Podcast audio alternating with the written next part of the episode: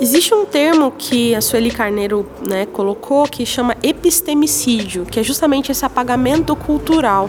É como se as pessoas que estão nessas margens, né, as pessoas que fazem parte dessas minorias, não produzissem cultura, ou produzissem uma cultura inferior, produzissem uma cultura que não é vista nem como cultura. Então, eventos como o Perifacon, eles vão ser um, um intermediário muito importante e isso diminui esse apagamento. Ele valoriza a cultura periférica. Oi, eu sou a Juliana de Oliveira Silva, geralmente conhecida como Ju Oliveira. Além de professora de História e Sociologia, formada nessas duas áreas, eu tenho uma atuação com a cultura pop, geek, nerd. Tenho feito uma pesquisa sobre quadrinhos periféricos e eventos de feiras de quadrinhos periféricos, como a Perifacum. Instituto Claro. Cidadania. No domingo, 31 de julho, a equipe do Instituto Claro esteve na segunda edição presencial da Perifacom, na Fábrica de Cultura da Brasilândia. Na companhia da pesquisadora Ju Oliveira, vamos conhecer o perfil dos quadrinhos e temas abordados por expositores eu diria que a gente se enxerga neles, né? A gente se enxerga fisicamente, a gente se enxerga nas problemáticas que acontecem, a gente se enxerga nos vilões que estão mais próximos ali é, de um embate, assim como no Pantera Negra, né? No, no filme tem a questão do Killmonger. Será que ele é mesmo um vilão? Ou será que ele é uma questão ali que a própria sociedade o criou? Dentro do novo filme do Coringa ou do Batman, será que esses vilões eles são produtos dessa sociedade desigual?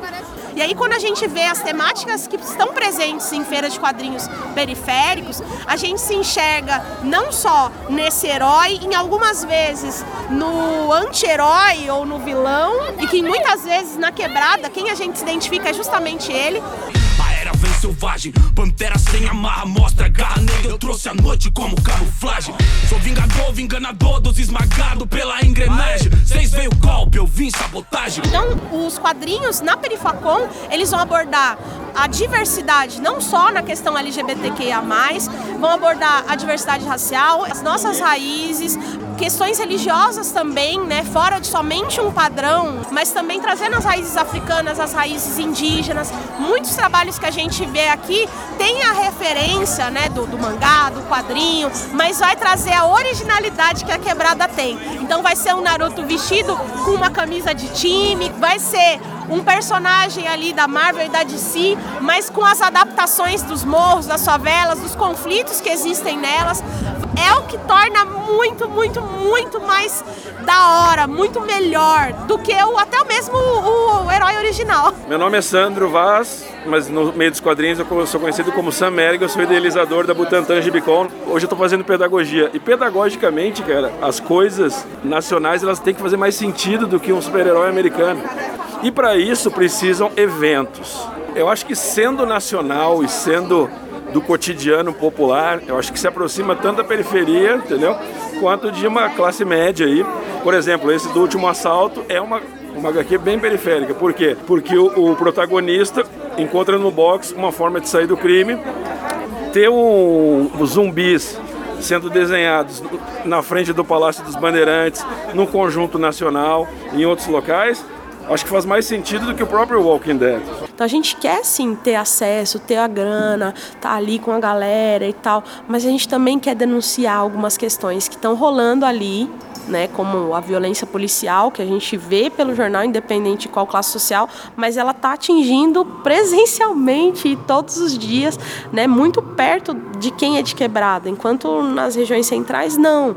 Durmo sem saber se vou acordar, recuar no morro nunca foi marcar, impedir a gente de sonhar. Quem não conhece o que sobra é julgar, que o herói é quem mata e o vilão é quem tira a chuteira. Perde seu pai a 80 tiros, cresce na sombra de uma mãe solteira. Olha o de ódio saudade, lei a hora liberta não traz igualdade. Casa que habitava felicidade, hoje só resta frieza e maldade. A produção cultural da periferia retrata também o jeito de se expressar e conviver que traz muitos aprendizados. É um reflexo da tia do salgado que trocou uma ideia com você e falou sobre algumas coisas de conceitos de economia. O tiozinho ali no ponto de ônibus que vai trocar uma ideia ali sobre os repentes lá que ele fazia e de repente até mandar uma rima ali para você no, né, falando de características suas, características do bairro. Vai ser trocar uma ideia com uns menorzinhos que vão estar tá ali, que você acha que ah, são tudo umas crianças que não tem nada na cabeça. Tem sim, e eles têm muitos sonhos e planos. E aí a gente vai crescendo e vão apagando esses sonhos e planos da gente. E aí eventos como esse, eles estão ali para dá destaque para esses sonhos e planos. Fala, pô, você também consegue, você também alcança, você também, ó, continua planejando, sonhando, ó, a gente está aqui, a gente quer incentivar que mais crianças, que mais adolescentes, que mais idosos também possam ter acesso a isso, sejam super-heróis, sejam protagonistas da sua história. Sou a Mari Memo, sou moradora de periferia e aí as minhas temáticas eu sempre tento trazer tanto nos livros, tanto nas ilustrações, coisas além do meu sentimento, mas que refletem também o meu dia a dia. O acorda menor é praticamente um, um acorda menor para mim mesma também, de certa forma, em pensar que eu devo acordar e realizar os meus sonhos, além de ficar presa naquele mundo restrito ali que a gente tem. Então, dentro do, do livro do Acorda Menor, eu representei o meu dia a dia durante a pandemia, que era subir no telhado de casa, ficar na laje, observando as pipas e aí aquele mar de caixa d'água que é característico das quebradas. Então a corda menor ele fala sobre isso, fala sobre essa realidade, fala sobre esse contexto periférico. Que na favela você não pode ficar em cima do muro porque tem caco de vidro, né? Então a gente tem que sempre estar fazendo alguma coisa para sair desse mundo e acordar, realizando um sonho aqui. Derrubar um muro. Derrubar os muros, exatamente não ficar mais em cima do muro, mas derrubar o muro, é isso.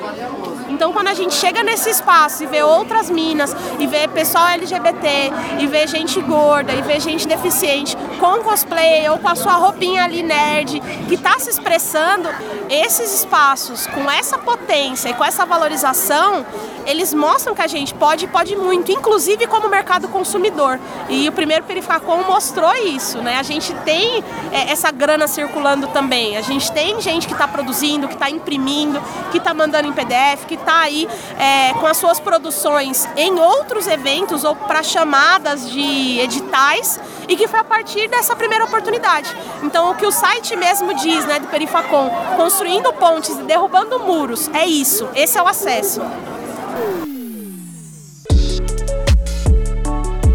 A Perifacom democratiza a cultura dos quadrinhos ao aproximar criadores e público de temas voltados à diversidade e à realidade da periferia. Marcelo Abud para o Instituto Claro.